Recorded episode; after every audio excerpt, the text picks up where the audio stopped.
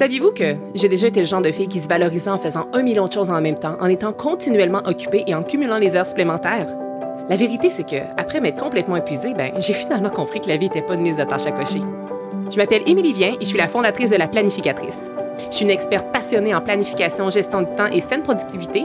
Et mon rôle, c'est d'aider les gens qui ont un horaire ultra chargé à trouver du temps pour ce qui compte vraiment.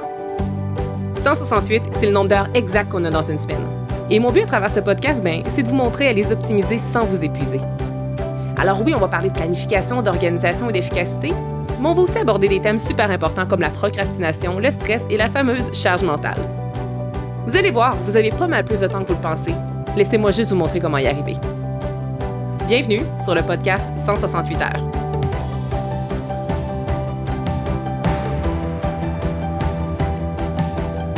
23e épisode aujourd'hui pour le podcast 168 heures. Merci infiniment d'être avec moi aujourd'hui et je peux déjà, je pense, prédire que vous allez dévorer l'épisode du jour. Pourquoi?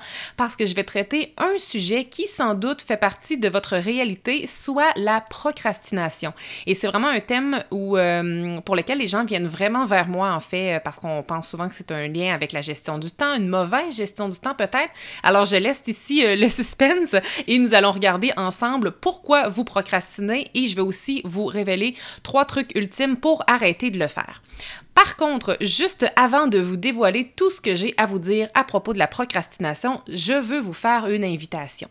Je vous invite à vous joindre à moi et à plusieurs autres experts et expertes pour les rencontres quotidiens sereins. Et c'est quoi ça, ces rencontres-là? En fait, c'est une semaine complète de conférences gratuites sous le thème de l'organisation. Et c'est quand cet événement-là, en fait, c'est maintenant. Donc, c'est du 11 au 15 septembre et vous pouvez vous inscrire jusqu'au 15 septembre d'ailleurs, si jamais il y avait une euh, conférence qui vous intéressait dans la semaine, vous pouvez vraiment le faire jusqu'à la dernière journée. Et puis, chaque jour, soit du 11 au 15 inclusivement, il y a trois conférences qui vous sont présentées. Vous avez même accès gratuitement au replay de chacune d'entre elles pendant une durée de 36 heures, donc ce n'est pas rien. Et puis, euh, je suis intervenante sur cet euh, grand événement-là et ma conférence à moi s'intitule Planifier en fonction de son énergie et je pense vraiment que ça pourrait être un sujet qui pourrait vous être fort utile. Et je vais même offrir un outil gratuit pour les personnes qui vont m'écouter également.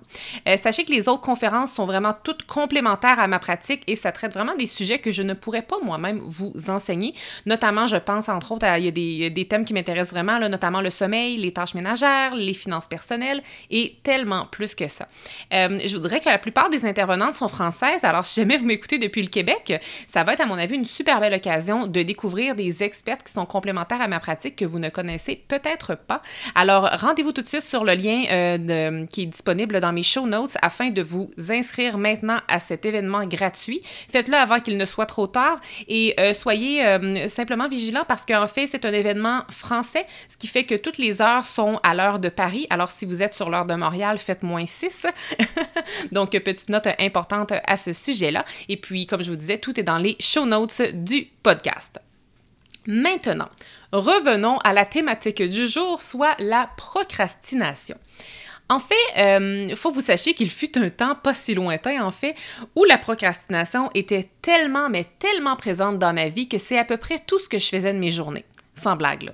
Et puis, je veux dire, j'étais officiellement et physiquement bien assise à mon bureau, à mon avis, peut-être un bien trop grand, un bien nombre d'heures dans une journée. Mais la vérité, c'est que je faisais que je ne faisais que repousser à plus tard tout ce que j'aurais pu faire dans le moment présent.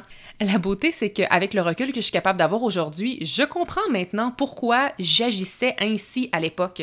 Mais euh, ce qui est malheureusement dommage, c'est que quand je le faisais il y a quelques années, ben, j'avais aucune idée que j'étais en train de procrastiner. Puis je vais vous donner quelques exemples. Par exemple, avant de débuter un projet, euh, je pouvais soudainement choisir de prendre trois heures de mon temps pour planifier le projet en question dans un beaucoup trop beau document Excel. Ça, c'était de la procrastination. Quand je m'apprêtais aussi à commencer une tâche, mais que j'allais juste voir si j'avais pas reçu un ou deux autres courriels à répondre, ça aussi, c'était de la procrastination. Puis quand je regardais sur ma to-do list tout ce que j'avais à faire et que je choisissais finalement de faire la tâche la plus rapide et la plus facile à faire, c'était ça aussi de la procrastination. Donc, tu sais, vous savez, la procrastination, ça peut prendre vraiment plusieurs formes, à un point tel que c'est parfois facile de s'y tromper soi-même, comme je le faisais avant. La planification excessive, le perfectionnisme, les courriels ou les distractions sont toutes des avenues alléchantes de procrastination. À travers cet épisode, je veux donc que vous preniez conscience de pourquoi vous procrastinez, parce que moi je trouve que trop souvent on saute sur les solutions alors qu'on comprend même pas le problème lui-même, alors qu'on prend même pas la peine de diagnostiquer le problème en soi. Donc aujourd'hui, on va aborder cinq points. Je veux d'abord et avant tout vous expliquer c'est quoi la procrastination. Je veux vous expliquer c'est quoi la cause principale de la procrastination. Je vais ensuite vous révéler dix autres causes de procrastination. Euh, il y a aussi euh, trois grands types de procrastinateurs. Alors je vais vous expliquer c'est quoi ces types-là. Vous allez potentiellement pouvoir vous y reconnaître. Et je vais conclure avec trois trucs infaillibles ou ultimes pour arrêter de procrastiner. Alors, premièrement, qu'est-ce que la procrastination? En fait, la procrastination, c'est une habitude qui consiste à retarder intentionnellement ce que vous devez faire en remplaçant la tâche prévue par quelque chose de plus agréable ou de plus facile à accomplir. Donc ici, on repousse une action même si on sait consciemment qu'on gagnerait à faire cette action-là maintenant. Donc, ultimement, la procrastination, c'est un acte qui est volontaire et conscient. Et il y a plusieurs personnes qui pourraient penser que, euh, que la procrastination, c'est de la faiblesse. Je l'ai déjà entendu. J'ai déjà entendu des gens dire Moi, je procrastine parce que je suis plus faible qu'un autre. Mais ce n'est vraiment pas le cas. En fait, il y a des études qui démontrent que 20% des gens ont une tendance chronique à procrastiner.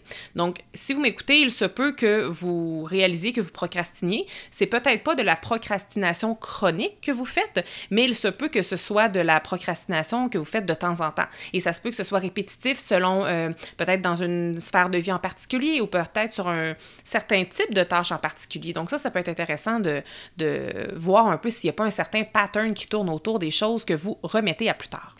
J'ai donc maintenant envie ici de vous révéler euh, la cause principale de la procrastination. Alors, roulement de tambour, contrairement à ce que vous pourriez peut-être croire, la procrastination, c'est pas causé par les gens qui sont pas capables de gérer leur temps. J'en suis la preuve vivante, je suis aujourd'hui payée moi pour enseigner aux gens comment bien gérer leur temps, mais je procrastine encore. Je veux dire, je procrastine vraiment moins qu'avant, c'est euh, une mauvaise habitude qui ne fait pratiquement plus partie de ma vie, mais elle fait encore partie de ma vie à l'occasion. Et c'est pas parce que je suis pas capable de bien gérer mon temps. La procrastination, c'est donc pas une liaison directe avec la gestion de temps, c'est directement lié aux émotions. Alors, la gestion du temps, c'est quoi? C'est l'impact finalement qui va être causé malheureusement négativement par la procrastination. En d'autres mots, la gestion du temps, c'est l'effet secondaire d'une mauvaise gestion des émotions qui nous pousse à procrastiner. Alors, on procrastine parce qu'on a souvent de la difficulté à gérer les émotions négatives liées à certains types de tâches. Puis je vais vous donner des, exemples tantôt. Euh, on agit souvent ainsi euh, pour la simple et bonne raison que dans certaines situations, procrastiner, soit remettre à plus tard quelque chose, c'est la solution facile. Et ce, même si on est conscient, consciente de euh, que ce serait sans doute beaucoup plus euh, juste de passer à l'action maintenant. Et je vous donne un exemple vraiment banal. Si il y a par exemple une tâche qui vous cause de l'anxiété, juste à y penser, procrastiner, même si vous savez logiquement que c'est pas la bonne chose à faire, procrastiner va possiblement être la solution la plus facile. Donc, euh, sachez aussi que des études qui démontrent qu'il y a vraiment une corrélation entre la procrastination et le niveau de compassion de soi aussi. Donc, c'est super intéressant. Et euh, j'ai également lu que les gens qui procrastinent sont souvent très sévères envers eux-mêmes. Donc, ça pourrait être intéressant ici, si ça vous parle, de peut-être prendre un petit pas de recul et d'essayer d'évaluer justement si jamais la procrastination est dans votre vie. Est-ce que vous êtes sévère envers vous-même et est-ce que... Euh, c'est quoi votre niveau de compassion de soi? Hein? C'est quoi votre position par rapport à ça? Et puis, euh, je vous invite vraiment la prochaine fois que vous allez avoir envie de remettre à plus tard une tâche ou un projet ou quelque chose, essayez de ne pas rattacher cet acte de procrastination-là à la gestion du temps. Essayez de voir à quelle émotion est-ce que ça se rattache à la place. Euh, je vous ai parlé de la cause principale de la procrastination qui, euh, puis c'est les émotions. Et j'ai envie de vous donner 10 autres causes de procrastination. Donc, je vais vraiment euh, y aller point par point. Donc, ça se peut que vous vous reconnaissiez dans certaines de ces causes-là et peut-être pas. Il se peut que ces causes-là se reflètent dans certains types de tâches, certaines sphères de vie ou dans certains projets, alors que dans d'autres cas, ça va peut-être être, d'autres causes qui vont se manifester. Alors, on a ici la peur de l'inconnu. La peur de ce qui pourrait arriver, je fais ici allusion au scénario négatif. Moi, là, je, suis encore assez bonne pour ça, mais je disons que j'aurais pu gagner des prix dans ma vie d'avant avec les scénarios négatifs que je pouvais me faire dans ma tête alors que la tâche n'était même pas encore commencée. Tout ça me poussait à procrastiner et ça servait personne ultimement. Autre raison qui peut causer, euh, nous pousser à procrastiner, qui est très très présente dans notre société, c'est le perfectionnisme, donc la peur de ne pas créer un résultat qui est parfait. Donc souvent, on va repousser, repousser, repousser parce qu'on le sait ultimement qu'on ne sera peut-être pas capable de faire quelque chose qui va être parfait. La peur de la critique aussi, donc tout dépendant qui va être lié au rendu de cette tâche-là, il se peut que vous ayez peur d'être critiqué. La peur de l'échec, donc la critique et l'échec, ça marche souvent mais dans la main ensemble, mais c'est pas la même chose. Donc la peur d'échouer, c'est quelque chose qui peut vous pousser à remettre à plus tard. La peur du jugement aussi des autres peut-être. Peut-être que vous rêvez de mettre au monde un super beau projet, mais que vous ne le faites pas parce qu'au fond de vous, vous avez peur d'être jugé. Ça peut être aussi une autre cause, c'est l'impulsivité face à des distractions. Donc, euh, peut-être que vous êtes impulsif par rapport à des activités comme aller sur les médias sociaux, utiliser votre cellulaire, aller jouer à des jeux vidéo, aller écouter des séries télé, des choses comme ça. Et cette impulsivité-là, euh, face à ces distractions-là, puis j'ai juste donné des exemples, mais ça peut être bien autre chose, parfois on s'en rend même pas compte quand ça arrive. Alors ça, ça peut être une cause qui peut vous pousser à procrastiner. Il y a aussi le manque de motivation, on ne se le cachera pas. Souvent, lorsqu'on dit qu'il y a une émotion négative ou du moins pas très positive qui est liée à, aux tâches qu'on veut remettre à plus tard, c'est souvent parce qu'elles ne nous procurent pas de plaisir ou on pense qu'elles ne vont pas nous procurer du plaisir. C'est ce qui va souvent faire en sorte qu'on va se tourner vers une autre tâche. Alors, le manque de motivation est intimement lié à la procrastination aussi. Ça se peut aussi qu'il y ait un manque de clarté. Donc, on nous a assigné une tâche, on sait qu'on doit le faire, mais on ne sait pas trop par quel chemin on doit passer pour accomplir la tâche en question. Donc, si on manque de clarté, ça se peut qu'on ait envie de le repousser, euh, cette tâche-là ou ce projet-là. Et euh, une autre cause, et bien entendu, il y a plein d'autres causes, mais je voulais m'arrêter quand même à 10, c'est une faible estime de soi. Donc, si jamais vous manquez de confiance en vous ou si jamais vous vivez un moment dans votre vie présentement où, euh, où c'est ça, votre estime de, soi est un petit peu mise en danger, si je peux dire, essayez de voir, il se peut que vous soyez porté à procrastiner davantage. Je vous présente ensuite les trois types de procrastinateurs. En fait, procrastinateur, je ne pense pas que c'est un vrai mot, mais en tout cas, je le, mets en guillemets ici. Et en fait, on peut trouver différents types. On en trouve tout plein sur Internet. Mais moi, ceux que je vous présente, j'ai vraiment été accrochée à ceux-ci euh, parce qu'ils me parlent beaucoup et j'ai vraiment l'impression que vous allez être capable de vous identifier si jamais vous procrastinez dans un de ces trois types-là. Et c'est pas moi qui les a inventés. En fait, ces types-là ont été nommés ainsi par euh, le professeur en psychologie euh, Joseph Ferrari qui travaille à l'université de Paul à Chicago. Donc, selon lui, il y aurait vraiment trois types de procrastinateurs. Il y aurait les amateurs de sensations fortes, les fuyards ou bien les éviteurs, c'est la même chose, ou bien les indécis. Et là, je vais vous dire un petit peu plus en détail euh, c'est quoi que ça implique. Donc, pour les amateurs de sensations fortes, ça, c'est des gens qui aiment reporter jusqu'à la toute dernière minute et qui prétendent travailler mieux sous la pression. Ça, je dirais que à la lumière de, des expériences que je vois, que ce soit à travers mes étudiantes, à travers mes clients, à travers les membres de ma communauté, je sais qu'il y a un grand nombre de gens qui procrastinent, qui tombent dans cette catégorie-là. Sinon, les fuyards ou bien les éviteurs, c'est qui ça? Ça, ce sont les gens qui repoussent par peur du jugement ou bien par peur que leur euh, rendement ou bien que leurs performances ne seront pas euh, évaluées à leur juste valeur. Donc, on a un peu ici peur du jugement et de la critique. Ça, pour moi, c'est vraiment ma catégorie. Lorsque je procrastine, c'est souvent, souvent dans cette catégorie-là que je me retrouve. Il y a sinon la catégorie des indécis. Ça, ce sont les gens qui ont de la difficulté à prendre de stressantes ou d'importantes décisions, souvent en raison de trop nombreux choix. Ça, c'est intéressant parce que avant, autant que je vous ai dit que maintenant, je me considérais peut-être un peu plus comme étant une fuyarde ou une éviteur, je vous dirais qu'avant, j'étais vraiment une indécise. Lorsque j'avais beaucoup de stress et que j'avais un trop grand nombre de décisions à prendre devant moi, je figeais littéralement et je préférais me tourner vers autre chose. Alors, essayez de voir, pour le simple plaisir, dans quelle catégorie que vous vous retrouvez. Est-ce que vous êtes un amateur de sensations fortes? Est-ce que vous êtes un fuyard? Est-ce que vous êtes une personne qui est plutôt indécise lorsque vous faites face à la procrastination? Maintenant, j'imagine que vous écoutez cet épisode, entre autres, pour connaître trois trucs pour arrêter de procrastiner. Écoutez, j'ai beaucoup plus de trucs que ça. J'en ai 20 à 25 que je pourrais vous partager, mais j'ai décidé de... Euh, le tout avec trois trucs. Je vais vous nommer mon truc que je trouve qui est le plus facile à mettre en place. Je vais vous nommer aussi le truc infaillible qui fonctionne à tous les coups, ou presque. Et je vais vous donner un troisième truc qui est celui que moi, je répète le plus souvent à mes clientes. Alors, le premier truc, qui est le truc le plus facile, c'est la technique du PPPP. Qu'est-ce que ça veut dire? PPPP, ça veut dire plus petit pas possible.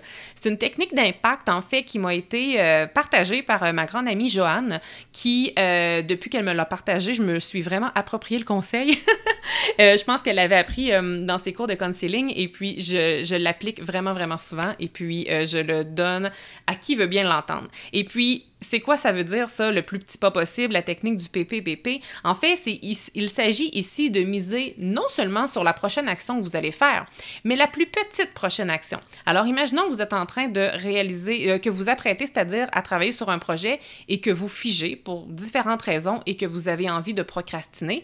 C'est là que je vous dirais de penser au truc PPPP. Alors, pensez non seulement à la prochaine action que vous allez faire pour créer du mouvement dans ce projet-là, mais je veux que vous songiez à la plus petite prochaine action que vous allez faire. Parce qu'ultimement, avec la procrastination, qu'est-ce qu'on veut, c'est tomber dans l'action. Et pour tomber dans l'action, il faut créer du mouvement. Et le mouvement, ça n'a pas besoin d'être une immense vague au départ. Ça peut être une bébé vague. Et le bébé vague peut être causé par une toute petite action. Et cette toute petite action-là va éventuellement créer de l'action, de l'attraction, du mouvement, un momentum, et vous allez, sans vous en rendre compte, être dans votre projet avec, euh, bien-être finalement, que le besoin de procrastiner va littéralement s'en aller. Je vous donne un exemple que j'ai vécu récemment. Euh, en fait, avant de... J'ai lancé une nouvelle formation récemment et puis avant de la commencer, cette formation-là, avant de commencer à rédiger finalement les diapositives de cette formation-là, j'ai figé et c'est comme si c'était trop gros pour moi et j'avais vraiment envie de procrastiner. Alors, ce que j'ai fait, c'est que j'ai appliqué ce truc-là. Je me suis dit, OK, ça serait quoi le plus petit pas possible que je pourrais faire pour commencer à rédiger mes diapositives? Mais je me suis dit, c'est pas de rédiger les diapositives en soi, ça va être tout simplement de créer des diapositives modèles. Alors, je me suis amusée dans Canva, j'ai créé j'ai créé des diapositives, ça faisait aller un peu mon, euh, mon besoin de créativité, ça m'a mis dans l'action et de fil en aiguille, j'ai commencé après ça de façon très facile à rédiger mes diapositives. Donc, pour moi, c'était simple, c'était agréable, ça m'a mis en action, puis bingo, ça a fonctionné. Maintenant, deuxième truc que je vous partage, et ça, c'est à mon avis le truc infaillible, il s'agit du truc le plus puissant. Et c'est quoi? C'est le truc du partenaire de responsabilisation. Vous connaissez peut-être cette expression-là en anglais sous euh, accountability partner ou bien accountability buddy. Donc ça, c'est quoi? C'est euh, en fait, c'est qu'on s'engage auprès de quelqu'un d'autre, donc on s'engage auprès d'un autre humain sur ce qu'on prévoit faire et dans quel délai. Alors si vous avez envie de procrastiner sur une tâche quelconque, vous pourriez dire à votre collègue, à votre mère, à votre soeur, à votre meilleur ami, bref, peu importe, à un autre humain, que vous vous engagez à faire cette tâche-là et que vous allez l'avoir fini pour soit telle heure aujourd'hui ou bien pour telle date.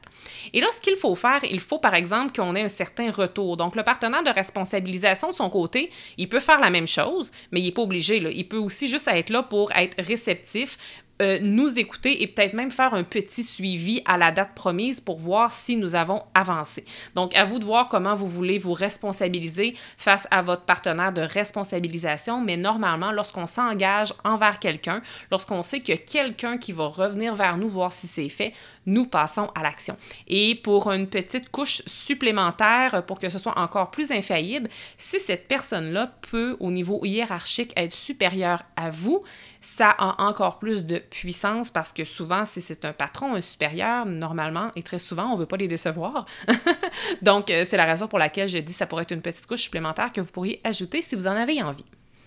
Maintenant, je vous partage un troisième et dernier truc pour vaincre la procrastination. Et ça, c'est le truc que je répète le plus souvent à mes clientes. Donc, euh, en fait, moi, je réalise que parmi les principales raisons qui poussent les gens à procrastiner, on retrouve souvent le manque de clarté, ça j'en ai parlé un petit peu plus tôt, ou bien aussi les gens vont souvent trouver que l'envergure de leur tâche ou de leur projet, que c'est trop grand, ou bien aussi, il y en a qui savent juste pas, pas par où commencer. Dans tous les cas, que ce soit un manque de clarté, une envergure qui est trop grande ou parce que peut-être que vous ne savez pas par où commencer, la clé est de fragmenter votre projet ou votre tâche afin que ce projet ou cette tâche-là semble moins imposant, que ce soit plus facile et surtout que vous la compreniez davantage. Parce que moi, je donne toujours le même exemple, alors je me permets de le redonner encore. Avouez que ça semble beaucoup plus simple d'écrire une page d'un livre que d'écrire un livre au grand complet. Je donnais cet exemple-là l'autre fois en conférence et je disais, si vous avez sur votre to-do list écrire un livre, j'ai dit c'est certain que vous allez repousser ça éternellement. Écrire un livre, c'est beaucoup trop vaste, c'est beaucoup trop grand. Par où qu'on commence, c'est immense. Alors si vous avez vraiment l'ambition d'écrire un livre, vous devriez peut-être dire ben je vais aujourd'hui écrire une page ou bien je vais écrire 500 mots, par exemple. Alors, on fragmente. C'est important de fragmenter, ça nous permet de voir le tout avec beaucoup plus de clarté. Et qu'est-ce qui est le fun, c'est que après ça, vous êtes dans l'action, donc vous pouvez entreprendre la première étape, puis après ça, vous passez à la suivante, et ensuite à la suivante, et ensuite à la suivante.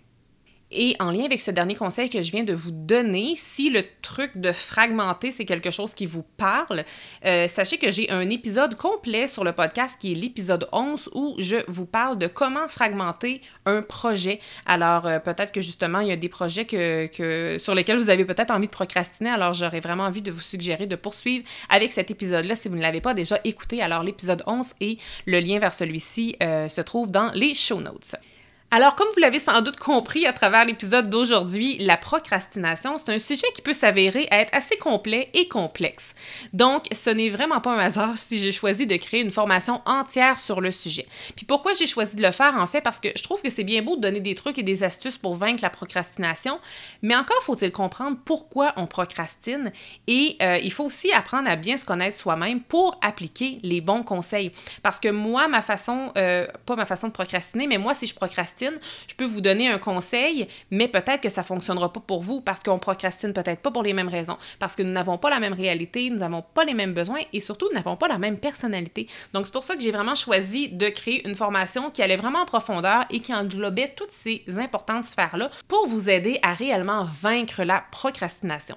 Alors si vous me permettez, je prends quelques instants de votre précieux temps pour vous exposer vraiment le plan de la formation de vaincre la procrastination. Donc le plan de formation commence bien entendu avec l'introduction, mais ma leçon 1, je vous explique en long et en large c'est quoi la procrastination. La leçon 2, je vous parle de ce serait quoi la vie sans procrastination et je vous donne même en bonus ici une super belle méditation de visualisation qui vous permet justement de clairement visualiser quelle serait votre vie si la procrastination ne faisait pas partie de votre vie. Dans la leçon 3, je vous parle des impacts réels de la procrastination. Dans la leçon 4, nous explorons ensemble la loi de Parkinson. Dans la leçon 5, je vous révèle 20 trucs pour vaincre la procrastination et vous pouvez garder ceux qui vous, euh, ceux qui vous parlent finalement. Dans la leçon 6, nous parlons de motivation et de personnalité, donc ça c'est un de mes chapitres préférés. Dans la leçon 7 aussi, je parle d'un sujet fort intéressant, soit l'ikigai comme concept global d'anti-procrastination. Donc c'est super, super intéressant. Puis l'ikigai, si vous ne connaissez pas, c'est un concept japonais euh, en fait qui, euh, illustre quand on est aligné dans notre vie, quand on se sent un peu sur notre X, si on veut, et quand on trouve que notre vie a un sens. Donc, c'est très, très intéressant ce que je vous révèle dans la leçon 7. Et finalement, la leçon 8, je vous invite à passer à l'action et il y a une belle conclusion. Alors, vous pouvez voir que c'est une formation qui est euh, très complète, mais en même temps, c'est pas une formation de 5 heures, donc c'est vraiment pas trop lourd. Au total, je pense que c'est un 90 minutes d'enseignement.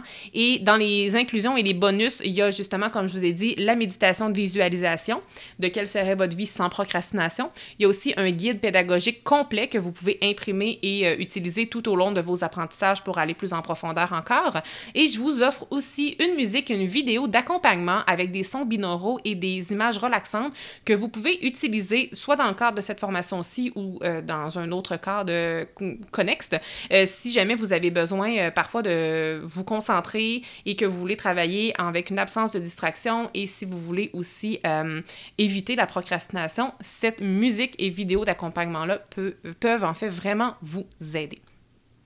Donc, ma promesse, je vais m'arrêter ici, ma promesse à la fin de cette formation-là, c'est que vous aurez tous les outils pour contrôler votre procrastination. Alors, rien de moins. Donc, si jamais cette formation-ci vous intéresse, il y a deux options qui s'offrent à vous. Euh, en fait, je vous dirais que la première option, qui est, c'est peut-être la meilleure option euh, pour le, ratio quantité-prix. Donc, qu'est-ce que vous pourriez faire, c'est de vous offrir le coffret complet de, euh, de l'événement quotidien serein. Donc, en introduction d'épisode, je vous ai invité à la formation euh, pas la formation, mais à l'événement quotidien serein, qui est une semaine complète d'événements. Et tous les intervenants euh, qui sont euh, membres de cet événement-là, on vous a bâti un coffret vraiment extraordinaire qui comprend 12 produits et formations. Et moi, ma formation Vaincre la procrastination s'y trouve. Donc, c'est à un prix d'amis pour encore quelques jours. J'ai mis les liens, le lien dans les show notes si jamais ça vous intéresse d'avoir ma formation, mais aussi plein d'autres formations et outils utiles sur l'organisation. Allez voir le tout et voyez si c'est quelque chose qui vous plaît. Et si jamais il y a vraiment juste ma formation qui vous intéresse et que vous voulez vraiment juste avoir la formation Vaincre la procrastination de moi-même, eh bien, je mets aussi le lien parce qu'elle est en vente euh, individuelle si jamais vous souhaitez vous la procurer dès maintenant. Alors, je m'arrête ici. Merci d'avoir été avec moi pour cet important épisode où j'ai abordé le thème de la procrastination. Je vous invite à passer à l'action, que ce soit en vous procurant ma formation ou bien en attaquant tout simplement une tâche que vous avez toujours l'habitude de repousser. Passez à l'action. Si vous avez de la difficulté, vous avez envie de procrastiner, revenez aux trois conseils que je vous ai partagés et je vous souhaite une magnifique journée, une magnifique semaine et on se retrouve très bientôt pour un prochain épisode. Merci d'avoir été là. Si cet épisode vous a plu, est-ce que je peux vous demander un petit service? Allez évaluer le podcast 168 heures en lui donnant un 5 étoiles et abonnez-vous pour ne rien manquer. C'est honnêtement la meilleure façon de le faire découvrir aux autres, puis en même temps, ben, ça me témoigne que vous l'aimez. J'ai déjà hâte qu'on se retrouve et d'ici là, assurez-vous de profiter pleinement des 168 heures de votre semaine. À bientôt!